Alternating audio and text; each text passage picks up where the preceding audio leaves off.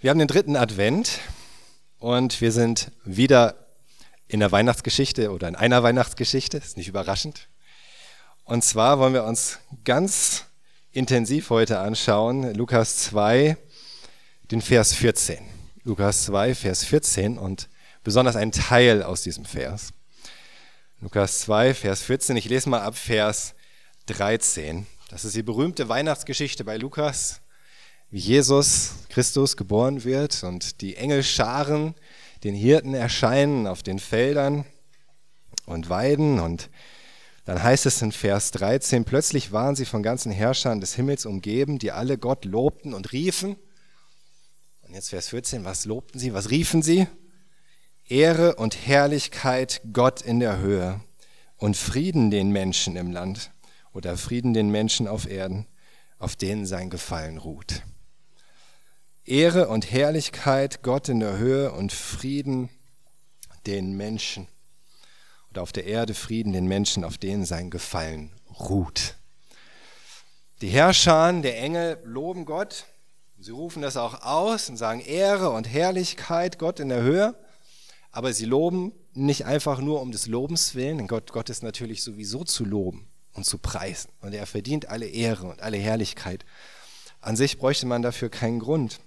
Aber es gibt hier trotzdem noch mehr. Und die Engel lassen das die Menschen auch wissen, weswegen auch sie mit dieser Geburt des Kindes so einen großen Grund haben, Gott zu loben und zu preisen. Es ist nämlich nicht nur im Himmel, sondern auch auf Erden. Und sie sagen Frieden. Frieden auf Erden den Menschen, auf denen sein Gefallen ruht. Frieden auf Erden den Menschen. Warum loben die Gott? Warum loben die Engel Gott? Weil ein Kind geboren wurde. Und dieses Kind sagen, sie wird Frieden bringen. Frieden für die Menschen. Und der Frieden ist in dieser kurzen Zusammenfassung, im Grunde ist das ja so eine ganz kurze Zusammenfassung dieser Engel, dieser himmlischen Herrscharen, diese kurze Zusammenfassung dessen, warum das so besonders ist, warum das so wahnsinnig toll ist. Und so ein Grund, dass selbst die Engel aus dem Himmel auf die Erde kommen und in Herrscharen dastehen und vor den Hirten als Zeugen einfach nur loben und preisen und ausrufen Ehre und Herrlichkeit Gott. Weil er Frieden bringt. Frieden den Menschen auf Erden. Und eingeleitet haben die Engel diese, diese Begegnung mit den Hirten. Das seht ihr in Vers 10, und sie sagen, fürchtet euch nicht. Das sind die ersten Worte der Engel, fürchtet euch nicht. Und sie schließen ab mit Frieden. Frieden auf Erden den Menschen. Nicht fürchten, sondern Frieden. Und ich weiß nicht, für wie viele Menschen jetzt dieses Jahr Weihnachten tatsächlich etwas mit Frieden zu tun hat. Da ist der Ukraine-Krieg, da ist Energieknappheit, da haben wir drohende Blackouts, steigende Preise, Unternehmenspleiten, Arbeitslosigkeit, Zukunftsangst. Und vielleicht ist das wieder eins dieser Weihnachten, das am wenigsten mit Frieden zu tun hat von allen, abgesehen vielleicht von den Weihnachten davor, wo es um Corona ging und Angst vor neuen Varianten und all diesen verschiedenen Dingen. Abgesehen davon gab es seit der Geburt von Jesus Christus eine unzählbare Menge an Kriegen, teilweise einige mit vielen, vielen Millionen Toten und unfassbarem Leid. Und dann könnte man sich schon fragen, wozu ist denn Weihnachten da? Wozu ist denn Weihnachten da? War das ein Irrtum mit diesem Frieden? Das ist doch hier ein zentraler Punkt von Weihnachten, was die Engel sagen. Frieden auf Erden, den Menschen. War das ein Irrtum, dass der Messias den Frieden bringt? Aber es hatte ja schon der Prophet Jesaja 700 Jahre vorher etwas vorausgesagt. 700 Jahre vorher sagt Jesaja voraus in Jesaja 9 in den Versen 5 bis 6. Denn ein Kind ist uns geboren, ein Sohn ist uns geschenkt. Das wird der künftige Herrscher sein. Gott hat ihm seinen Namen gegeben. Wunderbarer Berater, kraftvoller Gott, Vater der Ewigkeit, Friedensfürst ist sein Name. Und warum? In Vers 6, seine Macht reicht weit und sein Frieden hört nicht auf. Er regiert sein Reich auf Davids Thron, seine Herrschaft hat für immer Bestand denn er stützt sie durch Recht und Gerechtigkeit Das wirkt Jahwe, der allmächtige Gott, im Eifer seiner Leidenschaft. So, wir lernen, wir lernen hier, er ist der Friedensfürst, also der, der Herrscher des Friedens, und sein Frieden hört nicht auf. Auch Jesaja hatte das auch schon vorausgesagt, dass dieses Kind, dieser Sohn, und das ist ganz eindeutig, Jesus Christus, der Sohn einer Frau und der Sohn Gottes, kein anderer könnte dieser Mensch Gott hier sein, der hier beschrieben wird, mit diesen unglaublichen Eigenschaften als ewiger Vater und kraftvoller Gott und Friedensfürst. Bei ihr ist das. Es ist klar, dass der Messias, Jesus Christus, der hier geboren wurde, in Lukas 2, dass der derjenige ist. Jesaja hat es vorausgesagt, die Engel bestätigen das, Frieden. Er bringt Frieden. Das heißt, entweder ist das alles ein großer göttlicher, göttlicher Irrtum gewesen, denn das Wort Gottes ist klar, vielleicht hat Gott sich geirrt und Jesus hat keinen Frieden gebracht. Oder aber es ist einfach viel mehr dran an diesen Voraussagen von Jesaja und der Engel, als dass mit der Geburt des Messias nun einfach irgendwie für alle in allen Bereichen das Leben nur noch Friede, Freude, Eierkuchen ist. Vielleicht ist da einfach viel mehr dran. Vielleicht meint es etwas ganz anderes. Vielleicht sollten wir doch etwas tiefer graben. Und vielleicht liegt es an uns, wenn wir den Frieden, den Jesus bringen sollte und immer noch will, noch nicht gefunden haben. Und mir persönlich ist aufgefallen, dass ich mir bisher, ich glaube in meinem ganzen Leben, ganzen christlichen Leben, eigentlich kaum Gedanken darüber gemacht habe, was das eigentlich heißt, was das eigentlich bedeutet, was dieser Teil, dass er Frieden bringt, eigentlich wirklich heißt. Und vor allen Dingen in diesem ganzen Trubel der Vorweihnachtszeit oder auch in dem ganzen Chaos dieser Welt. Was heißt das denn eigentlich Frieden? Und wie wichtig ist Gottes eigentlich, dieser Frieden? Wenn Jesus uns Frieden bringt, dann bringt er, wenn Jesus uns keinen Frieden bringt, dann bringt er uns eigentlich gar nichts. Wenn Jesus dir keinen Frieden bringt, dann bringt er dir eigentlich gar nichts. Gibt es keinen Frieden zu Weihnachten, gibt es gar nichts zu Weihnachten. Warum? Jesus sagt in Johannes 14, Vers 27, Johannes 14, 27, was ich euch hinterlasse, ist mein Frieden. Ich gebe euch einen Frieden, wie die Welt ihn nicht geben kann. Lasst euch nicht in Verwirrung bringen. Habt keine Angst, sagt Jesus. Jesus sagt im Angesicht dessen, dass er ausgeliefert werden würde und gekreuzigt, dass er sterben würde, auferstehen, in den Himmel fahren. Er sagt, meinen Frieden lasse ich euch. Das ist das, was ich euch hinterlasse. Das, was bleibt, sagt Jesus, das, was bleibt, ist mein Frieden. Das bedeutet, wenn kein Frieden da ist, hat Jesus uns eigentlich gar nichts hinterlassen. Wenn Jesus uns keinen Frieden bringt, auch in unserem Alltag und selbst in so einer verwirrten und verworrenen Zeit wie jetzt, dann haben wir eigentlich nichts von ihm. Meinen Frieden lasse ich euch und er sagt, ich gebe euch einen Frieden, wie die Welt ihn nicht geben kann. Was ist anders an dem Frieden, den Jesus gibt? Im Vergleich zu dem Frieden, den die Welt gibt. Was ist anders an der Art und Weise, wie Jesus Frieden gibt? Frieden. Was heißt eigentlich Frieden? Ich glaube, das Problem ist, dass wir schon bei der Definition Probleme haben. Was heißt eigentlich genau Frieden? Und das ist gar nicht so einfach zu definieren. Aber es beginnt schon damit, dass die Frage ist, woher kommt der Frieden? Kommt er von außen oder kommt er von innen? Und das ist schon der, der springende Punkt an dieser Stelle. Der Frieden, den die Welt geben kann, woran erkennst du den? Woran erkennst du, dass du nach Frieden strebst, der eigentlich Friede ist, den die Welt gibt? Woran erkennst du das? Das erkennst du erstmal daran, dass dieser Friede, den du suchst, abhängig ist von deinen Umständen. Du denkst, Frieden bedeutet, irgendwie muss das um mich herum, müssen die Umstände, was gerade läuft, was auf mich einwirkt, Frieden bringen. Das muss es bewirken. Und wenn alles um mich herum Chaos ist oder Krieg sogar oder Unruhe, dann kann es keinen Frieden geben. Aber wenn das meine Einstellung ist, dann suche ich den Frieden der Welt, den die Welt geben kann. Dieser Frieden ist abhängig davon, ob gerade Krieg ist oder nicht.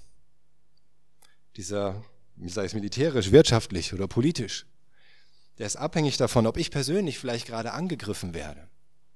Von Kollegen, von Nachbarn, von Verwandten oder von politischen Aktivisten oder von irgendwelchen Leuten in sozialen Medien. Werde ich angegriffen oder nicht? Wenn ja, habe ich keinen Frieden. Dieser Friede ist abhängig davon, ob ich mich selbst gerade einfach sicher fühle. Körperlich sicher, seelisch sicher, finanziell sicher, im Beruf sicher, in meiner Wohnung sicher, in meiner Beziehung sicher. Fühle ich mich sicher. Und wenn das alles definiert, ob ich Frieden habe oder nicht, dann weißt du, das, was du suchst, ist eigentlich Friede, den die Welt gibt. Denn dass du dich sicher fühlst in deiner Beziehung oder dass gerade kein Krieg ist in deinem Land oder dass du nicht angegriffen wirst, das kann alles auch die Welt bewirken. Das sind Dinge, die kann man finden in dieser Welt. Und dann hast du Frieden. Das Problem ist aber, dieser Friede dieser Welt hat noch einen Haken. Und du erkennst, dass du den Frieden dieser Welt suchst, wenn du einen Frieden suchst, von dem du feststellst, dass das zeitlich begrenzt ist. Es kann sich auch schnell wieder ändern. Wenn du einen Frieden suchst, den du vielleicht mal kurz empfindest oder eine Zeit lang empfindest, und dann ist er wieder weg. Weil sich etwas geändert hat, weil sich all diese Umstände und all diese Faktoren, von denen du ja abhängig bist, um wirklich Frieden zu haben, weil die sich so schnell ändern können. Und das auch immer wieder passiert. Jederzeit kann etwas geschehen, das alles auf den Kopf stellt. Sei es die Weltpolitik, dein Arbeitsumfeld, die Finanzmärkte, die Weltwirtschaft und selbst unsere ganz persönlichen Beziehungen sind häufig ziemlich unberechenbar. Und schon puh, bricht dein Friede wieder weg. Und das hat wiederum auch einen bestimmten Grund. Und daran erkennst du auch, dass du den Welt, dass du den Frieden dieser Welt suchst, wenn vor allen Dingen und in, im Kern dieser Friede abhängig ist von anderen Menschen. Ist er abhängig von anderen Menschen? Wird er bestimmt von anderen Menschen? Wird er dir im Grunde gegeben durch andere Menschen und wird er wieder zerstört durch andere Menschen? Menschen und ihre Entscheidung. Menschen und ihre Entscheidung sie, und ihre Handlung. Ja, die aus ihren Entscheidungen folgern. Die, die prägen maßgeblich unser Leben, ob wir das wollen oder nicht. Das ist einfach so. Natürlich haben Menschen ihre Entscheidungen, ihre Handlungen Auswirkungen. Sei es Politiker, Chefs, Vorstände großer Unternehmen. Ob so ein Elon Musk mal eben Twitter kauft oder nicht.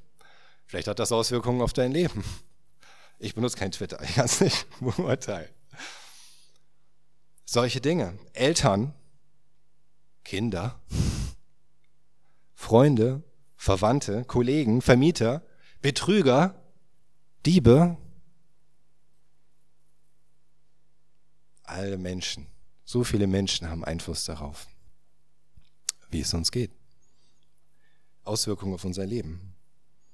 Und das Problem, sie sind alle, genauso wie wir, nicht vollkommen in ihren Entscheidungen. Keiner, vom Dieb bis zum Politiker.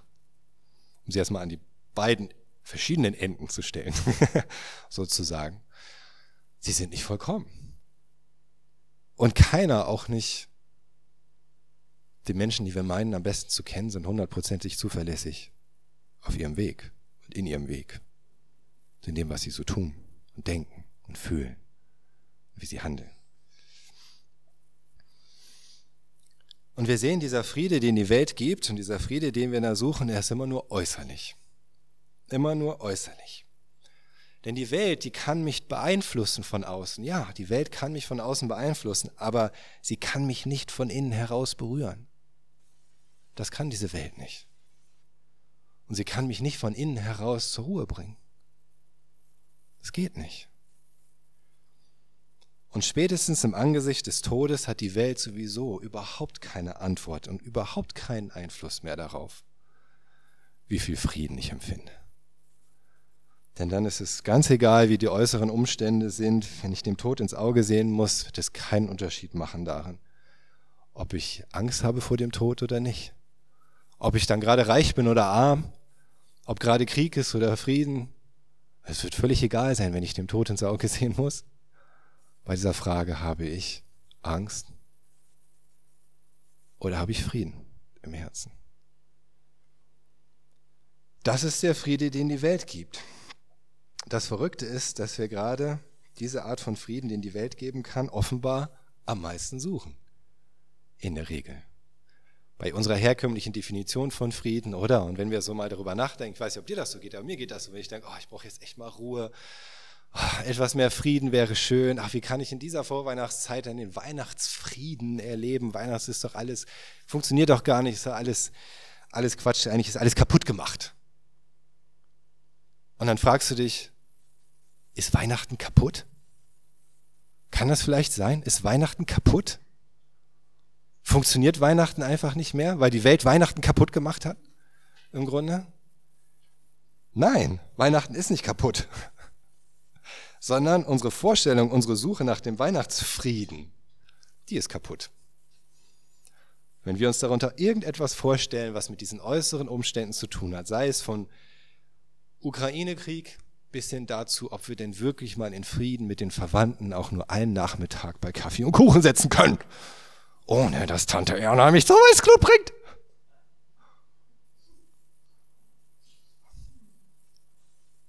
Weihnachten ist nicht kaputt. Davon hängt das nicht ab. Was wir suchen, ist buchstäblich im wahrsten Sinne des Wortes Weltfrieden. Und viele denken ja auch, das wäre das Höchste, was man sich wünschen kann. Was wünschst du dir? Weltfrieden. Aber letzten Endes heißt das auch einfach nur Frieden der Welt. Und das bringt uns nichts. Letzten Endes. Wahrer Frieden, wahren Frieden hat die Welt nicht im Angebot. Und das müssen wir verstehen. Wahren Frieden hat die Welt nicht im Angebot.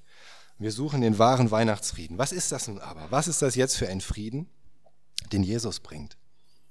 Zuallererst einmal, und das sollte natürlich völlig klar sein und ist trotzdem immer wieder irgendwie überraschend, Frieden mit Gott.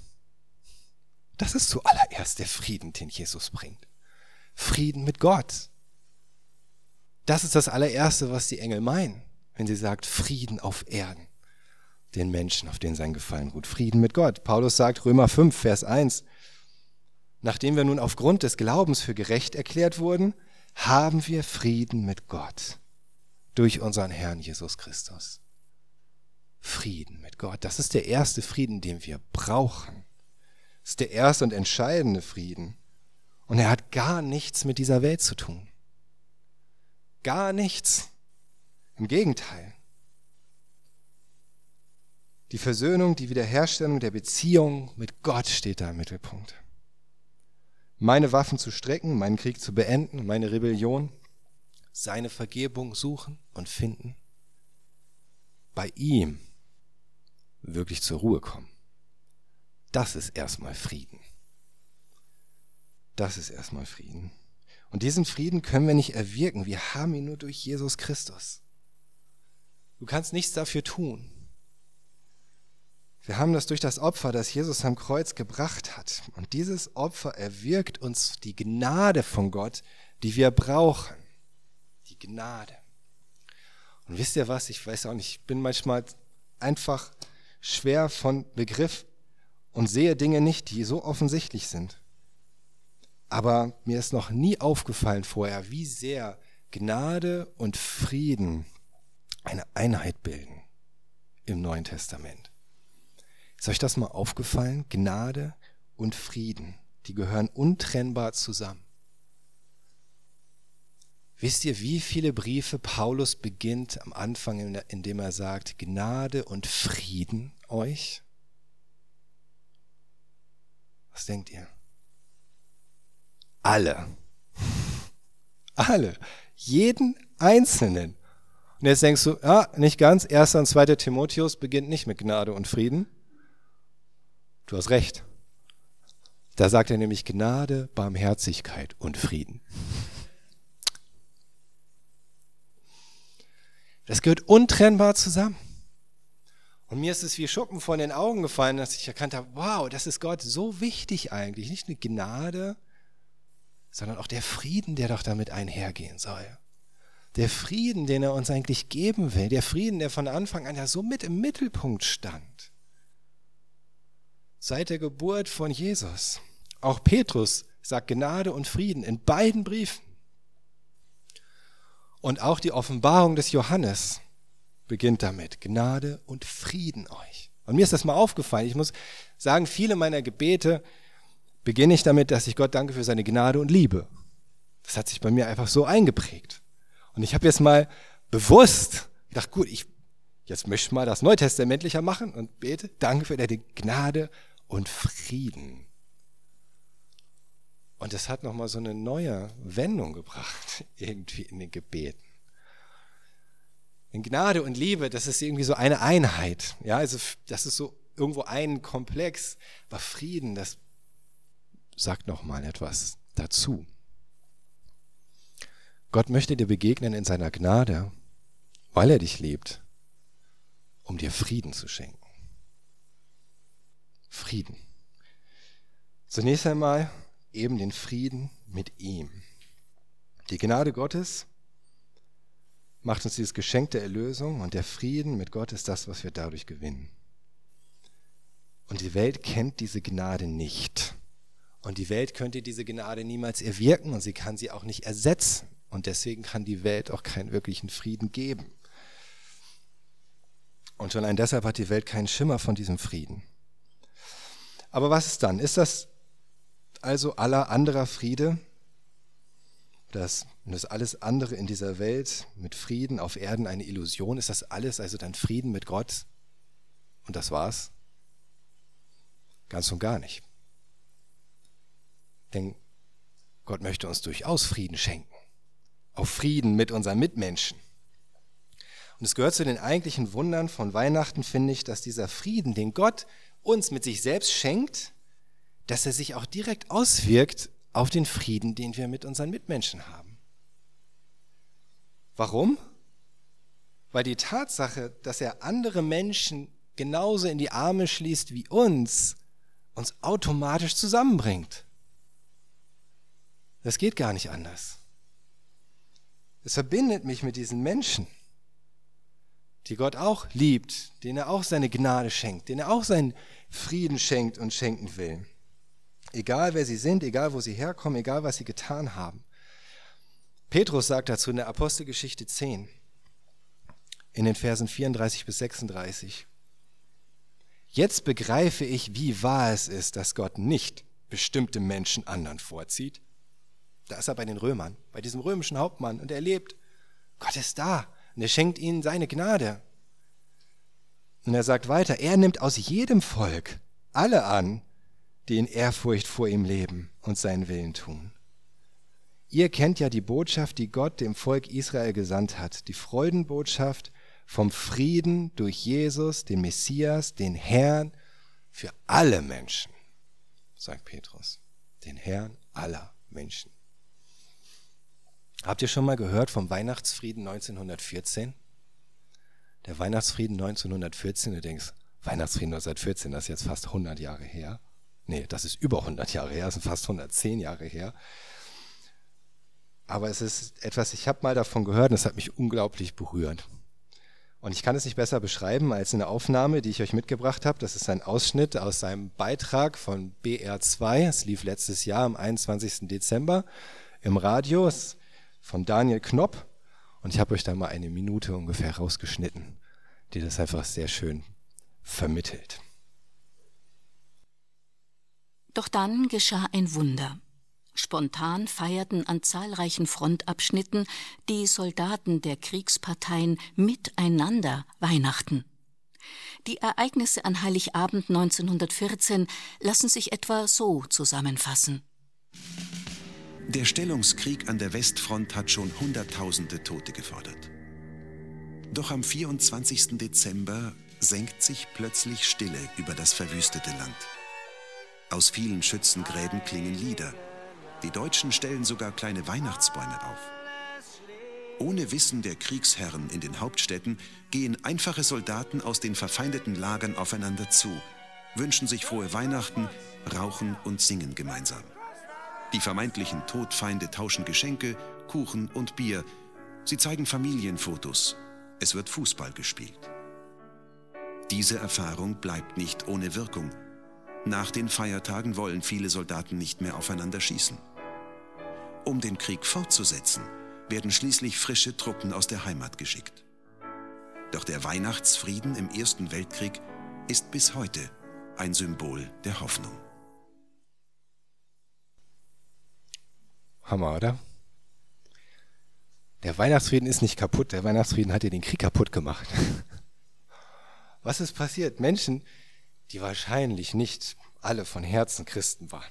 Ja, wahrscheinlich nicht. Aber die aufgewachsen waren in Ländern, die über Jahrhunderte, über Jahrhunderte geprägt waren von dieser Botschaft von Weihnachten. Diese Botschaft, dass Gott uns ja seinen Frieden bringt, allen Menschen.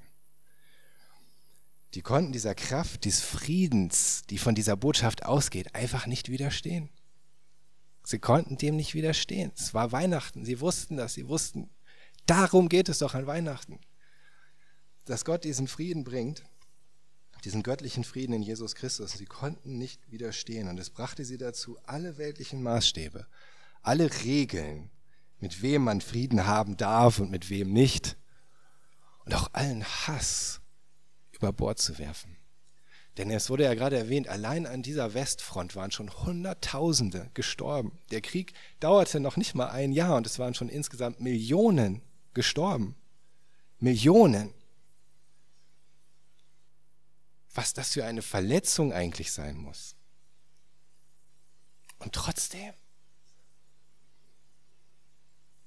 das war einer der grausamsten Kriege der gesamten Menschheitsgeschichte, der Erste Weltkrieg.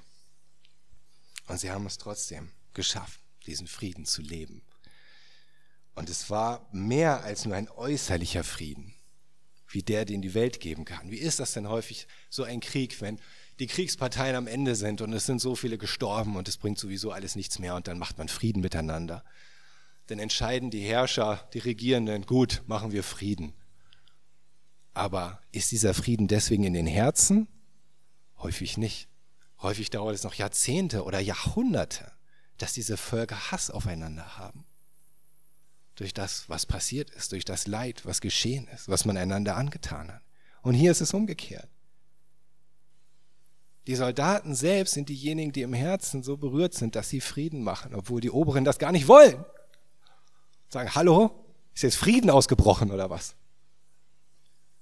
Aber es passiert. Und ich fand das so stark, das wusste ich auch nicht, bis ich das nochmal gehört habe, dass sie hinterher keinen Krieg mehr machen konnten. Weil es eben wirklich etwas war, was innerlich passiert ist und nicht nur äußerlich. Und dass diese Leute, die Soldaten, die kaputt gemacht wurden vom Weihnachtsfrieden, dass sie ausgetauscht werden mussten. Im Grunde. Aber das ist der Unterschied. Der Frieden, der von Jesus kommt, der beginnt im Herzen und er dringt dann nach außen. Und das ist die entscheidende Definition für Frieden an dieser Stelle, dass er von innen kommt, weil Gott ihn in uns hineinlegt. Und der kann die Trauer, die Wut, die Bitterkeit der Vergangenheit überwinden, auch mitten auf dem Schlachtfeld, Vergebung bewirken, dass die Herzen keinen Krieg mehr wollen. Und er kann auch alles andere überwinden, was um dich herum dir diesen Frieden nehmen will was um dich herum dir sagt, du kannst gar keinen Frieden haben, du darfst keinen Frieden haben, so ist überhaupt kein Frieden möglich. Das kann alles dieser Friede, den Gott schenkt, den Jesus schenkt, von innen heraus überwinden. Wir können nicht immer mit allen Menschen im Frieden leben. Aber so oft es an uns liegt, können wir auch die tiefsten Schützengräben überwinden. Uralte Wunden schließen tief sitzenden Hass überwinden. Alles, was wir brauchen, ist dieser Frieden, den Jesus uns gibt. Und daraus zu leben. Darauf zu bauen und darauf danach zu streben, danach zu suchen. Aber was ist, wenn die Umstände mit mir im Krieg liegen und offenbar die ganze Welt gegen mich ist? Selbst dann. Das ist der letzte Punkt. Frieden in dieser Welt, trotz dieser Welt. Frieden in dieser Welt, trotz dieser Welt. Jesus gibt uns Frieden der nicht nur tiefer geht als der Frieden dieser Welt, der nicht nur dauerhafter ist, der nicht unabhängig ist, nicht nur unabhängig ist von den Umständen dieser Welt. Er hat die Welt an sich und alles, was auf dich einwirken will, alles, was dir das Leben schwer machen könnte, was gegen dich sein könnte, was gegen deinen Frieden sein könnte in deinem Leben, überwunden. Er hat es alles überwunden. Er sagt in Johannes 16, 33, ich habe euch das gesagt, damit ihr in meinem Frieden geborgen seid.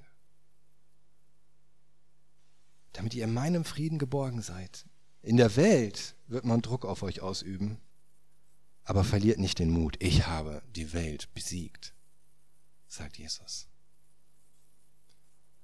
Jesus sagt uns, hey, mein Friede ist doch dazu da, nicht nur damit ihr irgendwie theoretisch wisst, ja, das ist so, und damit ihr diese, diese, diese Erlösung habt und Frieden mit Gott und, und daraus Hoffnung habt, sondern dass ihr das erlebt, dass ihr geborgen seid in diesem Frieden, sagt Jesus.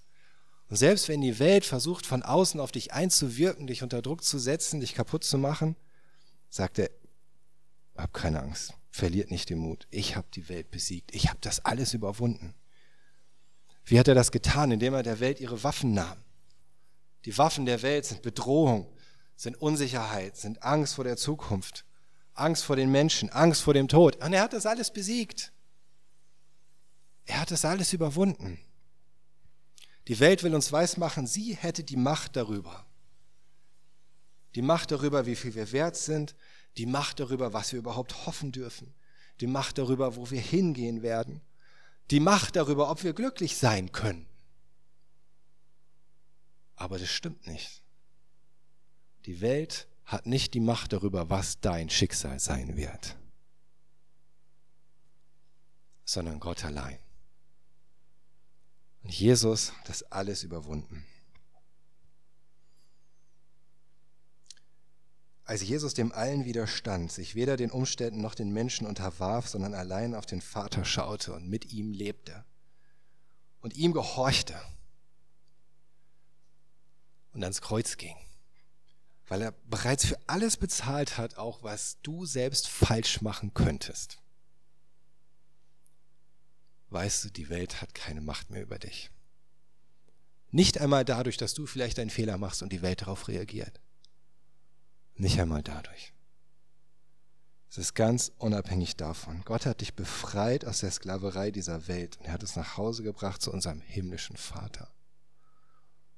Es ist genau so, wie wir das singen in dem Lied I'm no longer a slave of fear, I am a child of God. Ich bin nicht mehr ein, Sklaverei der, ein Sklave der Furcht, ich bin ein Kind Gottes. Und durch unser Vertrauen auf Jesus haben wir diese Welt selbst besiegt sagt Johannes in seinem Brief. Und deswegen sagt Paulus in Kolosser 3, Vers 15, wir wünschen euch, dass der Frieden, der von Christus kommt, euer Herz regiert.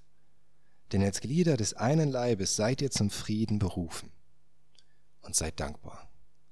Paulus sagt, wir wünschen euch, dass dieser Friede, den Jesus eigentlich schenkt, dass der eure Herzen nicht nur berührt, sondern dass er über eure Herzen regiert. Denn wenn dieser Frieden über mein Herz regiert, dann werde ich auch Frieden erleben, ausleben und gegenüber anderen leben können. Paulus sagt so, dass ihr Frieden haben könnt miteinander, ihr seid auch ein Leib, ihr gehört doch zusammen. Aber es, es gilt ja auch ganz allgemein, wir sind zum Frieden berufen. Du bist zum Frieden berufen. Wenn du deine Hoffnung auf Jesus gesetzt hast, dein Vertrauen auf Gott, dann hat Gott nicht weniger für dich im Sinn als absoluten Frieden, den dir nichts und niemand jemals nehmen kann. Völlig unabhängig von Umständen, von Kriegen, von irgendetwas, das passieren könnte. Und wir sehen aber auch, dieser Frieden, er kommt eben dadurch, dass unser Herz von diesem Frieden regiert wird. Lass dein Herz von diesem Frieden regieren indem du dich daran erinnerst, indem du darum betest.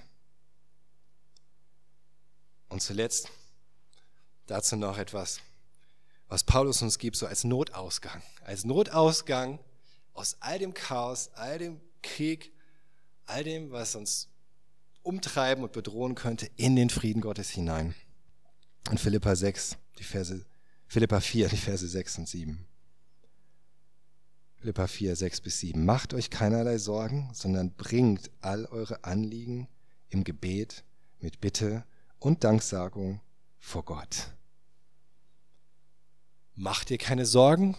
Mit anderen Worten, wenn eine Sorge aufkommt, nimm sie, verwandle diese Sorge in ein Anliegen, in ein Anliegen, das du vor Gott bringst. Mach das mit allem, bring es vor Gott mit, mit Bitte und mit Danksagung. Und wenn wir das tun, wenn wir alles, was uns, auf uns einströmen könnte, verwandeln in ein Anliegen, das wir vor Gott bringen und bitten und gleichzeitig ihm danken, uns daran erinnern, wofür wir alles Grund haben zu danken, ihm danken können, dass er sich darum kümmern wird, ihm danken, dass er uns ohnehin befreit hat von alledem, was uns irgendwie niedermachen könnte und niederdrücken.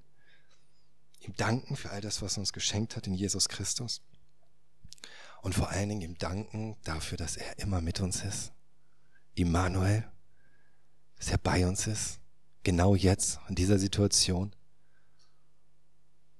Und dann, was passiert dann? Vers 7, und der Frieden Gottes, der alle menschlichen Gedanken weit übersteigt, wird euer Herz und euer Denken in Christus bewahren. Dann kommt der Frieden. Nutzt das. Lass uns nicht mehr schauen irgendwie darauf, oh, wie sind die Umstände, was passiert gerade, was ist das hier für eine Adventszeit, was ist das überhaupt für eine Zeit. Was gibt es sich alles an Sorgen, die man sich machen könnte und an Ärger und an Wut und was noch alles dazu kommt. Sondern lass uns das alles vor Gott bringen und ihn beim Wort nehmen, dass als sein Sohn geboren wurde als Mensch in dieser Welt, dass er den, den Menschen Frieden gebracht hat, den Menschen, auf denen sein Gefallen ruht. Und wenn du so zu ihm kommst, im Vertrauen auf Jesus, mit dieser Sehnsucht nach seinem Frieden, dann weißt du, dass auf dir sein Gefallen ruht. Und dann empfange seinen Frieden. Und dann kann auch diese Adventszeit die friedlichste Zeit deines Lebens sein. Ganz egal, wie viele Geschenke noch zu kaufen sind. Ganz egal, ob dein Öltank schon voll ist oder nicht. Ganz egal, ob du am ersten Weihnachtsfeiertag wieder mit Tante Erna Gänsebraten essen musst. da darfst. Ich mag Gänsebraten. Ganz egal. Und ich habe das so sehr erlebt, auch wieder in dieser Woche. Wisst ihr, so nach dem Sonntag, irgendwann nachmittags ging es schon los, dass ich gemerkt habe, oh, jetzt bin ich auch irgendwie angeschlagen. Und dann am Montag wusste ich, oh Mann, jetzt hat es mich auch erwischt. Und dann geht die Sorge los, oh Mann, wie verläuft das jetzt? dann bin ich jetzt die halbe Woche oder dreiviertel der Woche krank und dann habe ich noch eine Predigt vorzubereiten und ah, Volker ist auch nicht da, der einspringen könnte. Und oh Mann, und wie kriege ich das alles hin? Und wie wird das jetzt wieder? Und was ist mit Julia? Und hat immer noch diesen Reizhusten. Und wir wollen auch noch Leas Geburtstag feiern am Ende der Woche. Und wann kommt jetzt eigentlich endlich der Rest der Technik an? Schaffen wir das noch, die aufzubauen und wann? Und so weiter und so fort. Und ich habe mit Julia geredet und wir haben uns viel unterhalten und ausgetauscht und irgendwann gesagt, okay, komm, jetzt beten. Und Julia hatte genau diese Verse auch gerade gelesen aus Philippa 4. Und meinte so zu mir, ah, guck mal, diese Verse sind mir echt wichtig geworden. Und eigentlich haben die ja gar nichts mit Weihnachten zu tun, aber irgendwie finde ich die gerade voll schön. Ich dachte, Moment mal, die haben doch voll viel mit Weihnachten zu tun. Es geht doch eigentlich um Frieden. Es geht doch um Frieden. Aber wir sind ins Gebet gegangen und wir haben Frieden wiedergefunden. In alledem. Und der ganze Rest der Woche war geprägt davon, dass ich mir so viel Gedanken gemacht habe über Frieden. Und das ist noch so viel mehr eigentlich. Es ist so viel mehr. Geht ihm mal nach, was Gott euch über Frieden sagt in seinem Wort. Und wie wichtig ihm das eigentlich ist, dass er euch diesen Frieden schenken kann, dass ihr diesen Frieden wirklich erlebt. Und das nicht nur Theorie ist. Und lasst euch dadurch segnen. Von diesem Weihnachtsfrieden. Amen.